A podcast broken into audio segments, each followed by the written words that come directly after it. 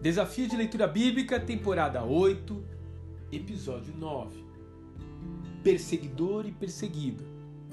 Atos, capítulo 9. Saulo ainda não estava satisfeito apenas em limpar Jerusalém da seita dos cristãos. Ele então consegue autorização para ir até Damasco, cerca de 160 quilômetros dali, a fim de finalizar o seu trabalho.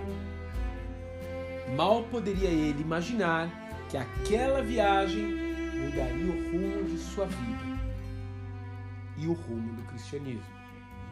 Então, no caminho, ele é surpreendido por uma voz: Saulo, Saulo, por que me persegues? Saulo fica confuso. Ele não consegue entender exatamente o que está acontecendo. Quem é, Senhor? Eu sou Jesus, a quem tu persegues. Note um detalhe: é possível que Saulo nunca tenha visto pessoalmente aquele carpinteiro galileu. Mesmo que o tenha conhecido, ele havia sido crucificado anos atrás.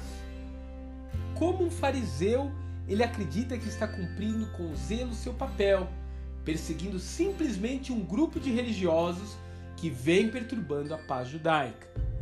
Mas o Senhor fala com ele como se já tivessem estado em contato direto. Mais do que isso, ele se coloca como objeto da perseguição de Saulo.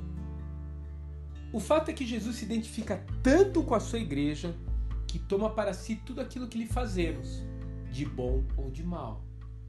Como corpo de Cristo, a igreja é de fato as suas mãos e pés nessa terra. Então, que tal pensar nisso cada vez que você for ofertar na igreja?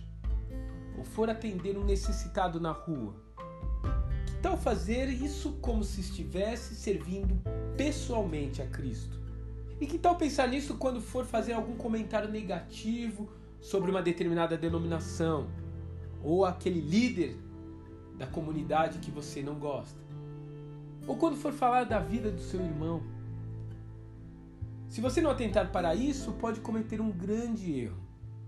E pode também precisar ser parado abruptamente com alguém lhe perguntando: por que você está me perseguindo? Pense nisso.